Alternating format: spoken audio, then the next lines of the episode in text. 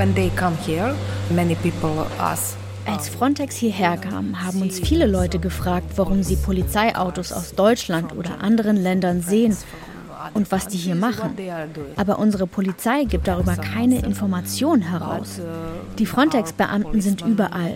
Aber wir wissen nicht, was sie hier in Serbien eigentlich tun, was ihr Job ist. Uh, what they are doing really here in, in Serbia. What is their job? Das sagt eine Lokaljournalistin aus der serbischen Stadt Subotica, zehn Kilometer von der ungarischen Grenze entfernt. Die EU-Grenzschutzbehörde Frontex hat im Dezember 2022 ihre Tätigkeit von Ungarn nach Serbien verlegt und so die Grenzkontrollen in ein Drittland ausgelagert. Der Grund dafür war, dass Ungarn mit illegalen Pushbacks gegen Migranten vorgegangen ist und so gegen das EU-Recht verstoßen hatte. Doch ist Serbien wirklich die bessere Alternative? Deutschlandfunk Kultur Weltzeit. Ich bin Margarete Wohlan. Hallo. Unsere Reporterin Linda Peikert war vor kurzem im ungarisch-serbischen Grenzland und hat sich das ganze Unterfangen, das seit einem Jahr läuft, genauer angeschaut. Denn es hat schon einen doppelbödigen Beigeschmack. Seit 2012 ist Serbien EU-Beitrittskandidat. Es hat aber aufgrund des Kosovo-Konfliktes kaum Chancen, EU-Mitglied zu werden. Doch um den EU-Staaten die Migranten vom Hals zu halten, dafür ist Serbien der EU dann doch gut genug. Es ist später Nachmittag und dämmert bereits im Nordwesten Serbiens. Die Lichter des Grenzübergangs Richtung EU-Stadt Kroatien leuchten in Rot und Grün. Es ist wenig Betrieb. Nur selten nähert sich ein Auto den Grenzbeamten. Wenige Meter entfernt, umschlossen von meterhohen Zäunen, befindet sich ein staatliches Auffanglager für Menschen auf der Flucht. Wenn ich in meinem Land leben könnte, dann würde ich nicht in euer Land kommen wollen. Aber in meiner Heimat gibt es viele Probleme. Deshalb komme ich hierher. Sagt Nedem. Er kommt aus Kaschmir, ist mittleren Alters und hat ein freundliches Gesicht, das von seiner beschwerlichen Flucht gezeichnet ist. Besonders schlechte Erinnerungen hat er an den Versuch, von der Türkei nach Griechenland zu gelangen. Ich habe es viermal probiert. Dreimal wurde ich festgenommen. Dreimal wurde ich geschlagen. Die deutsche Polizei hat mich getreten. Seither habe ich Probleme mit der Leber. Massive Vorwürfe, die schwierig zu überprüfen sind. Die deutschen Polizisten in Griechenland sind Teil der Grenzschutzagentur Frontex und Pushbacks laut EU-Asylrecht illegal. Ich dachte, deutsche Menschen sind sehr ehrlich, sehr fürsorglich und insgesamt gute Menschen. Dann hat mich die Polizei dreimal geschlagen. Daraufhin habe ich meine Meinung geändert. Inzwischen hat es Nedem bis in den Westen Serbiens geschafft. Noch etwa 170 Kilometer fehlen ihm bis zur Grenzregion im Norden, wo viele Flüchtende versuchen, von Serbien nach Ungarn und somit in die EU zu gelangen. Die Balkanroute ist zwar offiziell seit 2016 geschlossen, aber Krieg und Krisen bringen trotzdem jedes Jahr tausende Menschen dazu, die gefährliche Reise in Richtung Europäische Union anzutreten. Die Route von Serbien nach Ungarn ist gängig, obwohl Flüchtende auch hier immer wieder von brutalen Pushbacks berichten. 2020 hatte deshalb sogar Frontex seine Tätigkeit in Ungarn eingestellt. Die obersten EU-Richter erklärten das ungarische Asylsystem für rechtswidrig, weil die ungarischen Beamten Asylsuchende nach dem Grenzübertritt teils gewalttätig zurück nach Serbien transportieren. Statt in Ungarn ist die EU-Grenzschutzagentur Frontex inzwischen seit einem Jahr in Nordserbien stationiert. Das Ziel? Migrationsmanagement in Drittländer auszulagern. Ich bin hier, denn an der Grenze zu Ungarn ist gerade viel Polizei und Militär. Ich habe beschlossen, in Sicherheit zu bleiben. Uh, Nedem haben die schlechten Erfahrungen in Griechenland geprägt. Er hat Angst, wieder verletzt zu werden und Angst, wieder auf deutsche Frontex-Beamte zu treffen. Trotzdem würde er gerne weiterreisen. Das Auffanglager in Schied sei überfüllt, das Essen so schlecht, dass er, wenn überhaupt, nur einmal am Tag etwas runterkriege. Auch die Hygienebedingungen seien eine Katastrophe. Ich schreibe drei Anfragen, um ein Auffanglager in Nordserbien besuchen zu dürfen. Ich lasse den Behörden sogar freie Wahl, welches sie mir zeigen. Es kommt lediglich ein Einzeiler als Absage. An der ungarischen Grenze gibt es aktuell sehr viele Kontrollen. Wenn ich dorthin gehe und die Polizei mich festnimmt, bringt sie mich wieder hierher. Vor zwei, drei Tagen sind Leute mit einem Taxi in Richtung ungarische Grenze gefahren. Sie haben 100 Euro pro Person für das Taxi bezahlt. Dann wurden sie von der serbischen Polizei oder dem Militär festgenommen und bei Nacht wieder hierher gebracht. Zusätzlich zur Präsenz der Frontex-Beamten und der serbischen Polizei startet im November eine sogenannte Sonderoperation. Der Auslöser? Eine Schießerei zwischen Schmugglern. Kein Einzelfall, aber Serbien befindet sich Mitte Dezember im Wahlkampf. Ein Anlass, um härter durchzugreifen, vermutet die unabhängige lokale Presse. Nahe der ungarischen Grenze macht sich die Sonderoperation besonders bemerkbar. Auch für die, die den Flüchtenden eigentlich helfen wollen. Kate ist von MVI, Medical Volunteers International, einer Hilfsorganisation, die bei lebensbedrohlichen Gesundheitszuständen Notbehandlungen durchführt. Wir fahren nach Horgosch, einem kleinen Dorf nahe der ungarischen Grenze. Hier war die Schießerei unter den Schmugglern. In sogenannten Squads, also Lager, in denen Schmuggler Migranten unterbringen, treffen Kate und die freiwilligen medizinischen Fachkräfte normalerweise ihre Patienten an. Doch aktuell sind die meisten Squads leer. Also werden Leute einfach mitgenommen und manchmal unter brutalen Zuständen. Sachen werden zerstört, sie werden in so Gruppen gefercht und sie müssen dann für eine längere Zeit äh, knien. Diese Räumungen habe es auch schon in der Vergangenheit gegeben. Doch durch die Sonderoperation hat sich die Situation weiter zugespitzt. Wie Nadim erzählt auch Kate, dass die Migranten von der Polizei Richtung Süden transportiert würden. Ja, meistens in Zweischritt, erstmal nach Schied und von Schied dann aus nach Peschewo, nach unten in der Nähe der Kosovo-Grenze. Also soweit wir es jetzt mitbekommen haben von unseren Kontakten, werden sie da festgehalten und können nicht frei aus den Camps raus und haben meistens auch sehr prekäre Zustände, die sie da erleben müssen. Im Sinne von, dass sie wenig Zugang zu Wasser haben, wenig Zugang zu Essen, einen sehr eingeschränkten Zugang zu ärztlicher Betreuung, wenn sie welche brauchen. Auch die Grenzschutzagentur Frontex sei bei diesen Räumungen mit dabei, erzählt Kate. Allerdings eher in einer beobachtenden Funktion. Wenn du mich fragst, die sind einfach hier für nichts gut. Sie patrouillieren genauso wie die serbische Polizei die Grenze und das ist einfach nur so eine glorifizierte Security sozusagen. Wir nähern uns einem der Squads und wollen sehen, ob wir heute vielleicht doch Flüchtende in den Ruinen eines alten Hofes antreffen. Wir steigen aus dem Auto. Es sieht hier sehr zerstört aus, also mehr als sonst. Normalerweise nach einer Eviction kommen die Menschen wieder und ja, bauen das wieder auf, aber das sieht halt alles sehr unangetastet aus. Holzplatten, zerrissene Planen und Müll weisen darauf hin, dass hier bis vor kurzem Leute untergebracht waren.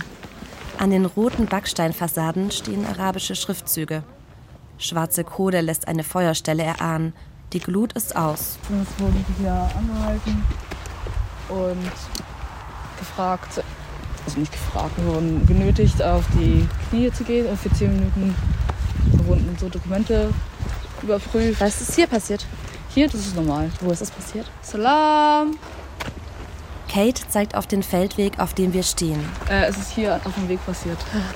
Dann möchte sie den Ort möglichst schnell wieder verlassen. Sie hat Bedenken, wieder in eine unangenehme Polizeikontrolle zu geraten. Seit der Sonderoperation erschwert die serbische Polizei ihre Arbeit. Auf dem Rückweg kommt uns ein Jeep mit serbischen Beamten entgegen.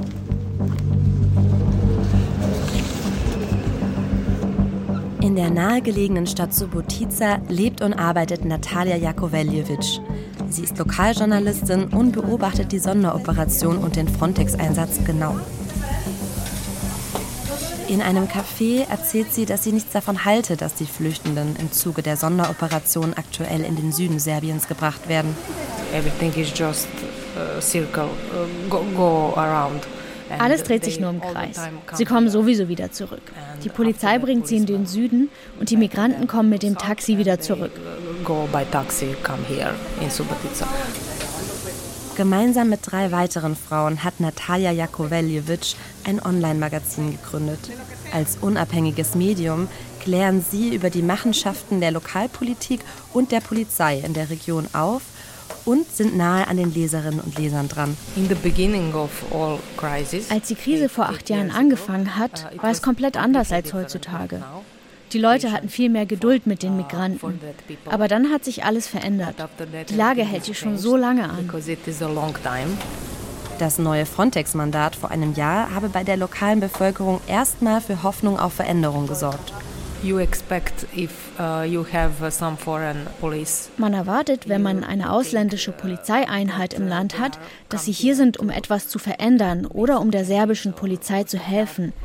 Aber ich bin mir da nicht so sicher. Ich glaube, sie arbeiten zusammen. Aber ich weiß nicht genau was.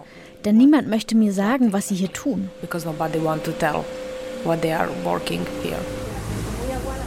Auch meine Presseanfrage an die serbische Polizei bleibt unbeantwortet. Als Frontex hierher kam, haben uns viele Leute gefragt, warum sie Polizeiautos aus Deutschland oder anderen Ländern sehen und was die hier machen. Wir haben versucht, ihnen eine Antwort zu geben.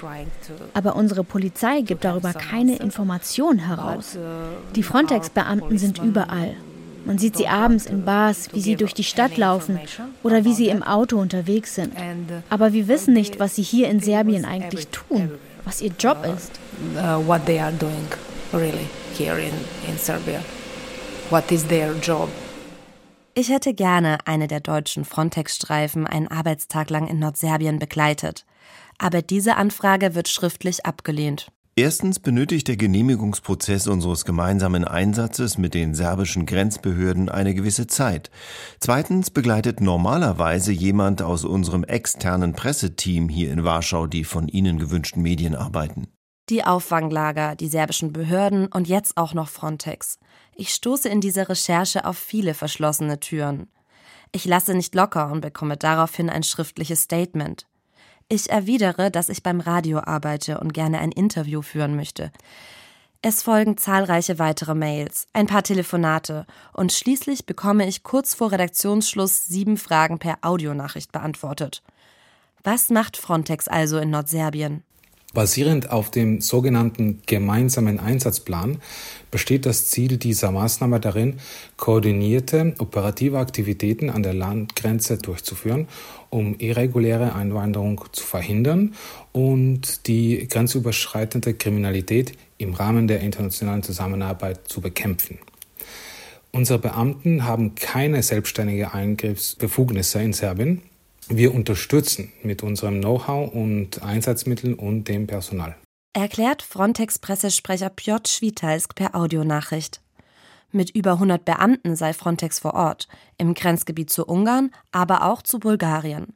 Laut eigenen Angaben haben sie 24 Fahrzeuge und ein mobiles technisches Spezialfahrzeug mit Wärmebildkamera dabei. Seit ihrer Präsenz habe sich die Zahl der irregulären Grenzübertritte um etwas mehr als ein Fünftel reduziert. Aber was sagt Frontex zu Gewaltvorwürfen, wie in der Geschichte von Nidem? Darf laut Frontex Gewalt gegen Flüchtende angewendet werden?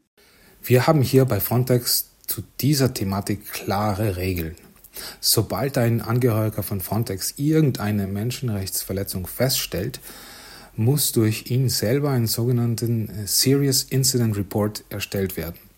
Dieser geht dann direkt an den äh, Menschenrechtsbeauftragten unserer Agentur und wird dort bearbeitet und beurteilt.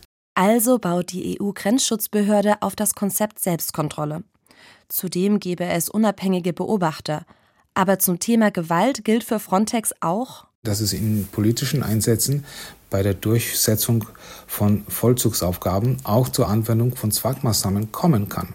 Entscheidend seien Verhältnis und Rechtmäßigkeit, die in der Verantwortung der lokalen Behörden stehen würden. Das Prinzip ist bei Frontex-Einsätzen immer, die Nationalgrenzbehörde hat den Hut auf. Unsere bisherigen Erfahrungen in der Zusammenarbeit sind äh, grundsätzlich positiv. Nedem würde die Erfahrung mit der serbischen Polizei anders einschätzen. Im überfüllten Auffanglager in Schied ist die Versorgung mit Medizin und Lebensmitteln dürftig. Seit der Sonderoperation ist die Bewegungsfreiheit für Flüchtende stark eingeschränkt. Es gibt Polizeikontrollen auf den Autobahnen und Landstraßen, aber auch schon kurze Wege zu Fuß werden unterbunden. Also kann der Weg zur Apotheke oder zum Lebensmittelladen bereits hohe Geldstrafen nach sich ziehen. Nur nicht für alle. Ich kann nicht ins Dorf gehen. Wenn ich dahin gehe, sagt mir die Polizei, dass ich umkehren soll. Wenn die Schmuggler dorthin gehen, fragt die Polizei nicht. Sie wissen, wer zu ihnen gehört. Also sie haben Fotos, sie kennen ihre Namen. Sie fragen nichts und lassen sie passieren. So, uh, our police, Serbian police, is uh, working with smugglers. Unsere Polizei, die serbische Polizei, arbeitet mit Schmugglern zusammen. Sagt die Journalistin Natalia Jakoveljevic in Subotica. Frontex bezieht zu diesem Vorwurf keine Stellung, trotz der von mir verlängerten Frist. Gleichzeitig wird dieser Vorwurf auch in der regionalen Presse lauter. Straßenkontrollen, eingeschränkte Bewegungsfreiheit für Flüchtende und Transporte in den Süden des Landes wegen einer Schießerei unter Schmugglern und eine serbische Polizei als enger Partner der EU-Grenzschutzbehörde, der vorgeworfen wird, mit diesen Schmugglern zusammenzuarbeiten. Nadim ist wegen der ganzen Unruhen länger in Serbien stecken geblieben als geplant. There I one month ich war einen Monat wieder im Auffanglager. Ein Freund und ich sind nach Belgrad gegangen. Die Polizei in Belgrad ist schlecht mit uns umgegangen. Sie haben uns unser Handy, unser Geld und unsere Kleidung weggenommen. Erzählt Nadim in einer Sprachnachricht.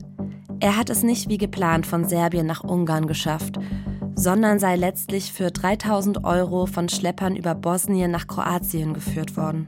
The victim of all that situation is our citizens and the migrants. Die Leidtragenden dieser Situation sind am Ende unsere Bürger und Bürgerinnen und die Migranten. Nicht die Schmuggler, nur die Migranten. Just migrants. Nochmal zur Erinnerung. Serbien wurde von der EU ausgesucht, weil Ungarn mit illegalen Pushbacks gegen Migranten vorgegangen ist. Statt also das ungarische System zu überarbeiten, Druck auf Ungarn auszuüben, dass es das EU-Recht einhält, lagert die EU das Migrationsmanagement in ein Drittland aus. Übrigens ist Serbien dabei nicht das einzige Land. Auch die Nicht-EU-Länder Moldau, Montenegro und Albanien haben mit der EU-Grenzschutzbehörde Frontex eine solche Statusvereinbarung geschlossen. Wir bleiben in Serbien, denn dort ist am vergangenen Sonntag ein neues Parlament gewählt worden. Und am 13. Dezember, also nur vier Tage zuvor, gab es den Westbalkan-EU-Gipfel, wo auch Serbien teilgenommen hat. Dort wurde den Westbalkanstaaten zwar wieder kein konkretes Beitrittsdatum mitgeteilt, aber es wurden Wirtschaftshilfen in Aussicht gestellt, auch um eine Hinwendung der Länder zu China und Russland zu verhindern. Zwei Ereignisse, über die ich jetzt mit unserer Korrespondentin Silke Hane sprechen möchte. Hallo, Frau Hane. Grüß Sie. Frau Hanne, beginnen wir mit der Parlamentswahl am 17. Dezember, als auch Kommunalwahlen stattfanden. War das Ergebnis wirklich überraschend? Denn die serbische Fortschrittspartei SNS von Vucic hat trotz Inflation und monatelanger Proteste die meisten Stimmen eingefahren. Ja, das war allerdings auch kein fairer Wahlkampf. Die SNS, die Fortschrittspartei, war im Vorhinein der Wahl so omnipräsent. Und vor allem Vucic, der ja eigentlich gar nicht zur Wahl stand, war so omnipräsent, dass ich das wirklich auch nicht anders erwartet hätte, als dass er, muss man wahrscheinlich so sagen, die Wahl gewinnt. Die SNS hatte auch keinen Spitzenkandidaten für den Ministerpräsidentenposten überhaupt nominiert. Das sagt ja irgendwie auch schon viel darüber aus, wer eigentlich im Land das Sagen hat.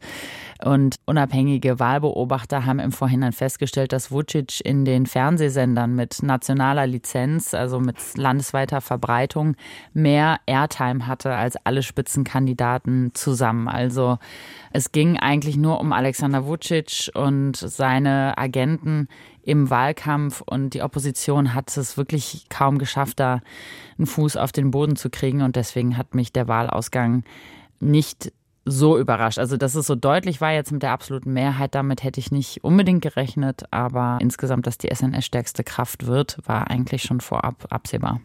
Gucken wir mal ein bisschen zurück in den Sommer. Da gab es wirklich monatelang starke Proteste gegen die Regierung und auch gegen die Normalisierung von Gewalt. Der Hintergrund waren zwei Amokläufe mit insgesamt 18 Toten. Und das hat die Bevölkerung in Serbien ziemlich aufgewühlt und auch wirklich dann auf die Straße getrieben.